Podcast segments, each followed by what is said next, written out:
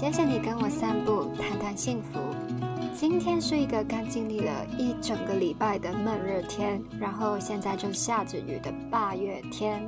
你有试过在雨中散步吗？如果是小雨，不会把鞋子弄得太湿的话，其实我也蛮享受撑着伞散步的。不过呢，夏天实在太热了，真的好想去清凉一点的国家哦。那今天散步，想跟你谈谈比较实际的幸福。幸福在真实世界里的模样是怎么样的呢？所以我就去翻了一下幸福国家排行榜。联合国旗下有一个组织叫可持续发展解决方案网络，每年都会发表一份世界快乐报告，里面呢有一个全球幸福排行榜，会问不同国家的人民怎么看自己的生活。有零到十分会给多少分？然后这些问题会涵盖国家里生活的各个方面，包括经济、社会、个人情绪、工作、沟通和科技、教育和家庭、公民参与、政府跟政治等等。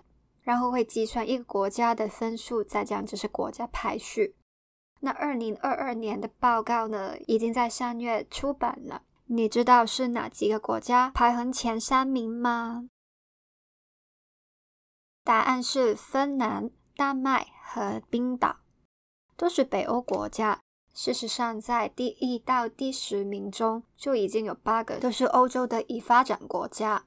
那当然就会惹来一些强国的不满，就是说啊，你的标准就是偏向西方，抹黑我伟大的国家，好不公平哦。也有其他批评是，评估生活跟真正体验到的幸福是有分别的。比如一些美洲国家，哥伦比亚、墨西哥，他们人民每天感受到的幸福的分数是很高的，但是总分就会把经济发展程度、社会安全等等的国家范畴也计算在内，所以他们就不能入十大了。那究竟是生活每一方面都要够好比较重要？还是只要个人感受到正面情绪比较重要呢？其实这一份世界快乐报告是在量度国家层面的幸福程度，然后给国际社会还有各国的政府去参考的。所以个人层面的幸福只占一小部分的比率，我觉得也是合理的。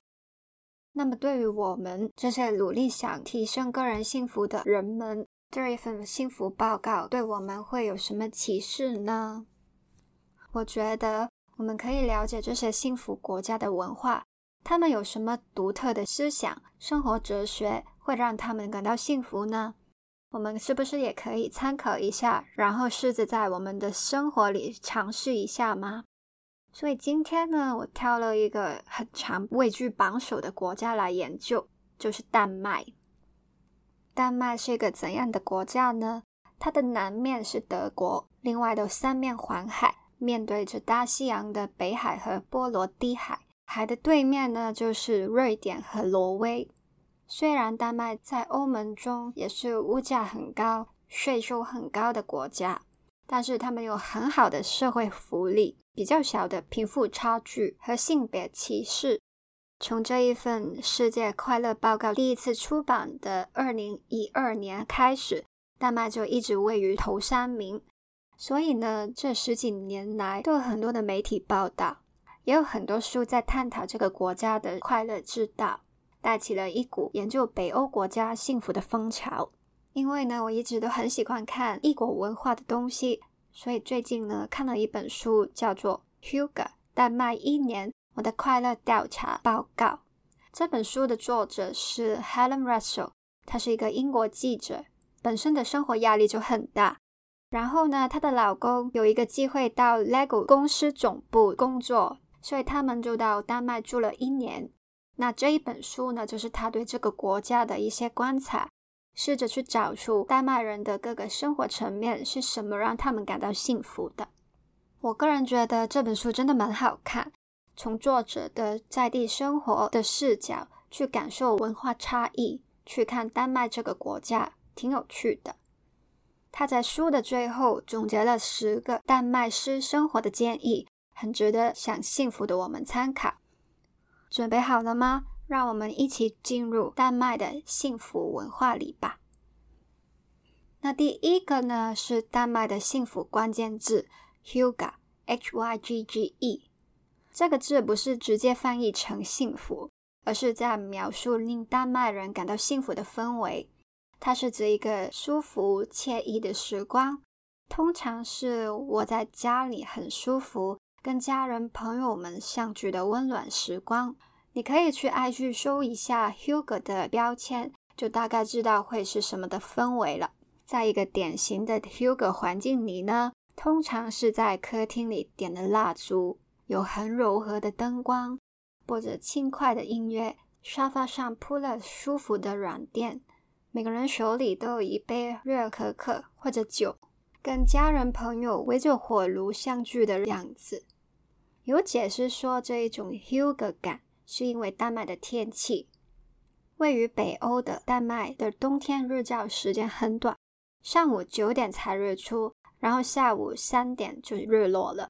加上天气变化多端，一时候就会狂风下暴雪，所以丹麦人都会以躲回家里去应对这一种潮湿寒冷的天气。外面很冷很大风，但是在家里很温暖也很安全。这种对比也形成了 Hugo 的舒适感。所以丹麦人会形容在家里休息跟娱乐是在 Hugo，然后跟朋友吃饭也是在 Hugo，是在形容一种舒服、安全、温暖、写意的气氛或者活动。那我们人不在丹麦，是不是也可以 Hygge 呢？作者就建议我们记住生活里的美好，点个蜡烛啊，泡杯咖啡，吃个馅饼，感受这些小确幸，也是 Hugo。我发现这个也是现在我们日渐重视生活品质的趋势，不是要花大钱去享受一些很奢华的生活，而是在生活日常里有什么会让你感到这一种舒服、安全、温暖、写意的 hug 感觉呢？有些人可能是每天早上冲一杯 coffee，有些人可能是窝在床上追剧，有些人可能是跟朋友一起相聚。我们可以多多营造这种氛围，感受当下的幸福。第二个丹麦生活的建议就是讲求美学，设计感对丹麦人是十分重要的，尤其是室内设计、家具用品的设计，因为他们会在严寒的天气里花很多时间在房子内，所以就会花更多的心思在居住环境中。因为生活在美的环境会让人心情舒畅嘛。丹麦式的设计特点就是注重自然采光，会采用一些自然的素材，比如木材。然后他们的美感观是要低调实用的。就这样说可能有点抽象。那我知道有一家丹麦家品店的产品就很好的呈现出这一种风格。这家店叫 Flying Tiger。是在日本、韩国、英国、法国等地都有开分店的家品杂货店。我有一次在东京旅行时，在原宿就是看到这一间 Flying Tiger 的两层还是三层店，里面全都是家居小品，什么厨房啊、浴室啊、睡房、客厅的小品，到文具、玩具也有在卖。他们的颜色跟设计都是简约的北欧风。但是也不是童趣，有很多可爱的动物造型，跟无印良品、Sarah Home 那些是整整不同感觉的丹麦店。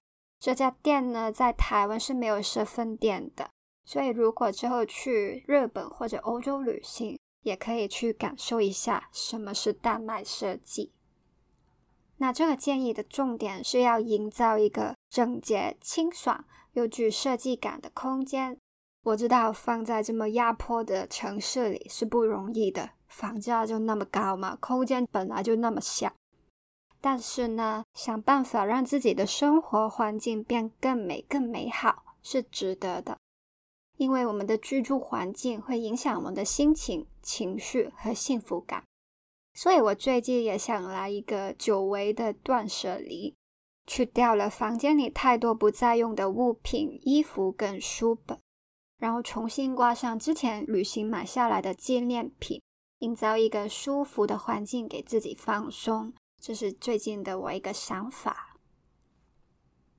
来到第三个建议呢，作者说要好好运用身体去享受一些 bodily pleasure，比如去游泳、跳舞、做运动等等。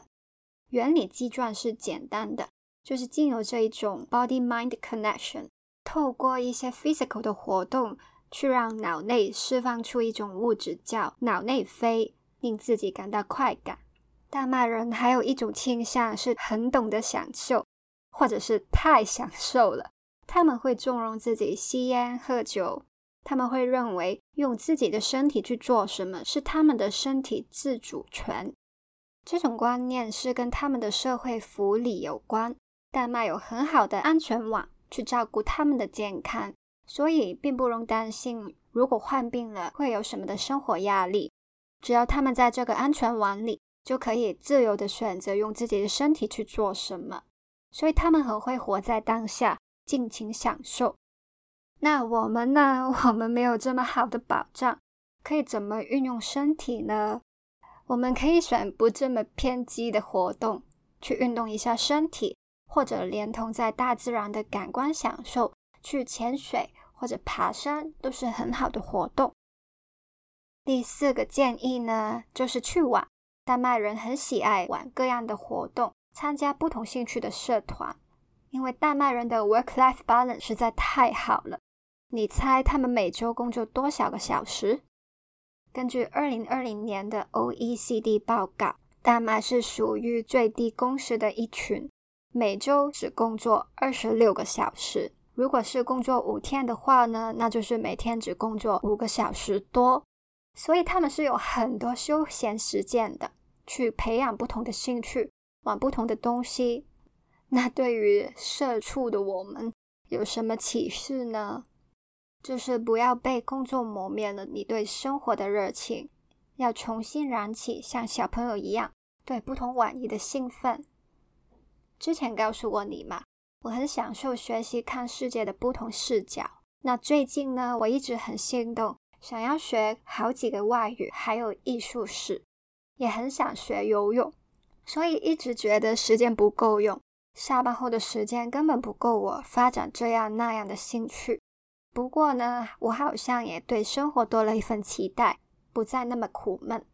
这个也是对这个社畜制度的一个小反抗。我不想整个生活就只被工作榨干，没有时间去感受很有乐趣的一部分。我也想你拥抱这一点哦。下班后就是要大玩特玩，管你的上司、父母或者长辈说什么啊，工作才是正事啊，不要总想着去玩吧，生活才是正事吧。听到这里，你可能感觉到有一些生活建议是跟丹麦的社会环境制度有关，不是我们说要改变就可以改变的。那尤其是以下两个建议，好像也有点遥不可及。不过呢，我们就尽管听一下吧。第五个建议是缩小选项，免去了太多选择的烦恼，过着简单的生活。这一点好像在书里没有很清楚的说明，但是关于丹麦文化，极简主义应该也算是其中之一。刚刚也有提过嘛，丹麦的设计着重实用，在极简主义下，没有太多繁琐的装饰。功能是最重要的，只留下最重要的东西。生活也是一样，现代资本社会给了我们太多的选择，反而会分散注意力，花太多的时间跟心思在不会影响你幸福的小决定上。就像香港或者台湾的城市啊，也是一个物质很富裕的社会，我们有各式各样的物质可以享受，也会花很多时间在上面。但是，有关自己幸福的选择呢？反而没什么可以选择。我们对于自己怎样生存在这个社会里，工作、结婚、买房、生子的人生路径都不能选。在香港呢，我的身体打不打疫苗，能不能出外，也是不能选择的。丹麦就是相反，他们可以选择极简的生活，然后将注意力放回自己重要的事情上。比如选择什么职业、什么的生活风格，以及选自己的政府，他们在社会安全网里可以很放心的选择，这个试一下，那个试一下，自由自在的。这个是我觉得我们在香港或者台湾或者其他亚洲地方较难做到的。不过，我们还是要提醒自己，不要做井底之蛙，只困在自己看到的警戒里。放眼世界，可以看到人生很多的可能性，看得到，梦想得到，是我们去实现的第一步。第六个生活建议呢，是有关工作环境的。作者提醒我们，看到别人做相同的工作，要有相同的尊重，提倡职场上性别平等、种族平等。但是，我认为这不是丹麦快乐的工作环境的重点，重点应该是 “arbetsglädje”，这是北欧独有的字，就是工作 “arbets” 和快乐 “glädje” 两个字组合而成的。他们没有太大的要靠工作赚钱来维生的压力，因为他们有很好的社会资助嘛。不管是失业时的生活资助，失业后再培训的教育资助，还是育儿津贴，都很丰富。所以工作的薪水就没有那么重要，可以跟随自己的兴趣还有成就感去选择工作。不是有赚钱、生存为目标的工作环境，整个气氛就会不同嘛。人可以开始追求更高层次的东西，比如说自我实现。乐高就是这种丹麦精神的代表。这家全球的玩具公司发挥了丹麦的爱玩乐、发展创意、自由创造的价值观，令小孩、大人都一样快乐，可以 build something on their own。所以，丹麦人也很为出产了乐高这间公司感到骄傲的。然后，在亚洲的我们，有时候真的不能羡慕太多。我现在想到的唯一 take away 就是尽量在自己的工作里发挥长处，会比较有成就感，还有感觉比较有意义。但有时呢，我们的职场文化未必允许我们这么做。所以，只有希望我们的社会会越来越进步吧。那既然我们不一定能改变身处的大环境文化，我们能力范围内可以做点什么吗？回归到自己本身，我们可以改变自己跟人相处的模式。剩下来四个丹麦幸福生活建议，都是关于怎么跟人相处的。好，来到第七项。是重视家庭，在丹麦文化里是好理解的，也是跟 Hugo 有关，因为他们在恶劣天气环境下回到家里就是互相支持的家人，所以作者建议我们多花时间跟家人一起打电话联系也好，固定时间相聚也好，重点是跟家人建立深厚的关系，人与人有连结就是幸福的要素。那我自己的感觉是，也需要分清健康的连结。我觉得家庭是我们其中一个很重要的情感需求，知道有永远爱你、支持你的家人。如果在外面受伤了，也可以回来疗伤的避风港。但是家庭关系并不一定是这样的。那不知道是不是在亚洲比较常见？家人的爱很多时是有条件的。通常是要满足安全需求，与家族的资源挂钩。上一次散步，我有提过我在看人类图嘛？那人类图中有一个分类方法是个体人、家族人和社会人。我就是个体人，比较着重创意、想新的东西、挑战现有制度的那一类。我会觉得亚洲的社会太着重集体意识。把很多家族人的思想放在个体上，一定要先考虑家族的利益。在家里就是要互相帮忙，比如说你是老大，就要照顾弟妹呀，不能自私，或者是亲了你啊，以前这么辛苦养大你，你现在不回报我吗？所以呢，我对于这一点重视家庭，放在我们亚洲社会里是有一点保留的。因为我觉得我们已经被教育到够重视了。我希望我们可以回到单纯享受跟家人相聚的时间，而不是被责任、承诺捆绑的关系。下一个建议，第八项是更多的信任。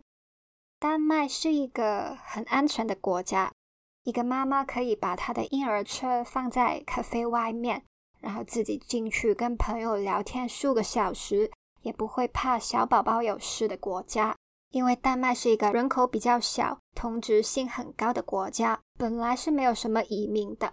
如果用今天政治正确的语调来说，他们的多元性在慢慢增加中。开始更接纳新的移民和他们的宗教信仰。那因为本身的同质性很高嘛，也没有很多的贫富差距，所以人民之间就小一点隔膜，多一点信任。这方面呢，我觉得在小国的确是占优的。你可以看看一些大国如何致力的 hold 住一个集体意识，为了这个大国意识了发生了多少不尊重。甚至是践踏人民的事件。那如果现在这样分化、不再安全、在没有信任感的环境里，我们可以怎样有更多的信任呢？我觉得是要 reach out 去社会里头，找到相同理念、相同使命的人，建立一个小社群。比如说重视环保的，就去找有相同信念的人。想推动女性权益的，也去找相同理念的人，合力想想有什么可以做。建立这些社群的意义，就是知道在社会里有人跟你一样，知道我们有一点的共通点，就会对人有多一份信任，慢慢重建起这个社会的信任。第九项呢，是为你的群体、社团、民族或者国家感到自豪。丹麦人是非常支持他们的 sports team 的。除了他们民族的运动强项以外，他们也为自己的开放和包容性感到自豪。我觉得这个是我们可以多练习的地方，尤其是我现在身在的香港。最近呢，看到一个贴文说，香港是一个很不爱赞美的地方，对创作者很不友善。香港人就是爱批评、爱投诉。例如，近年来评论广东歌的人，这个年代的 Candle Pop 一定比不上四大天王年代的那么好，或者总是比不上 J Pop、K Pop 啊，真的很不行。如果对这些批评者说啊，体谅一下刚刚出道的创作者吧，他们又会回击说，这样是不会有进步的。但是这些批评通常不是有建设性的，但是真实的问自己。他们可能只是想证明自己喜欢的东西比较高品质，证明自己的品味才是对的。这样证明自己的品味是可以满足到个人的自尊，但是也脱离了现在的社群，不会感受到认可了创作者的努力，然后看着本地文化一步一步成长的那一份集体满足。那如果你也想感受与别人或者社群有意义的连接的话，就找出这个群体很棒的特质吧，欣赏他，还有为他骄傲。终于来到最后一项呢，第十项的幸福生活建议就是多分享。作者说，我们可以带着蛋糕去隔壁的家分享，或者邀请他们来你家去 Hugo。目标呢，都是与别人建立有意义的连结。这个我觉得我们在网络时代，我们可以好好发展的范畴，比如说物品交换群组啊，或者数值交换等等。除了是更有效率的运用资源以外，也是推动我们多分享的第一步。我知道呢，有一些书店，他们的书本交换活动会让参加者带着一本书，然后在交换的时候跟别人说这一本书的意义或者自己的故事。让大家多分享自己的想法，所以除了分享物质以外，也可以去分享想法。那我也是在 IG 上分享自己的想法，才知道原来那个朋友跟我的想法是这么类似的。很高兴可以找到知音人，与人有连结，还有被人认同，都是很幸福的事。所以，我真的很感谢你点开这个 podcast，听到这里，陪我散步，陪我谈幸福。人与人的脑电波可以连接，share a thought，不是很美妙的事情吗？那听了这十个丹麦式幸福生活的建议，不知道你有什么感想呢？我的想法是活在当下，还有好好生活。我的脑中通常都有很奇怪的思想跑出来，不是在想未来，就是在想过去，很少可以静下来享受现在。如果幸福是一种心态的话，那可能就是活在当下，让身体去体验和感受，不要再想对于未来的不安或者对于过去的遗憾。还有，最近我也在想好好生活这件事，因为现在的生活说穿了就是下班后剩下来的时间。但是，既然人生就是生活的累积，应该分好主次吧，生活才是首位。那我想要怎么样的生活呢？是我这一阵子想要去感受，用我的 gut feeling 去决策，慢慢去体验的。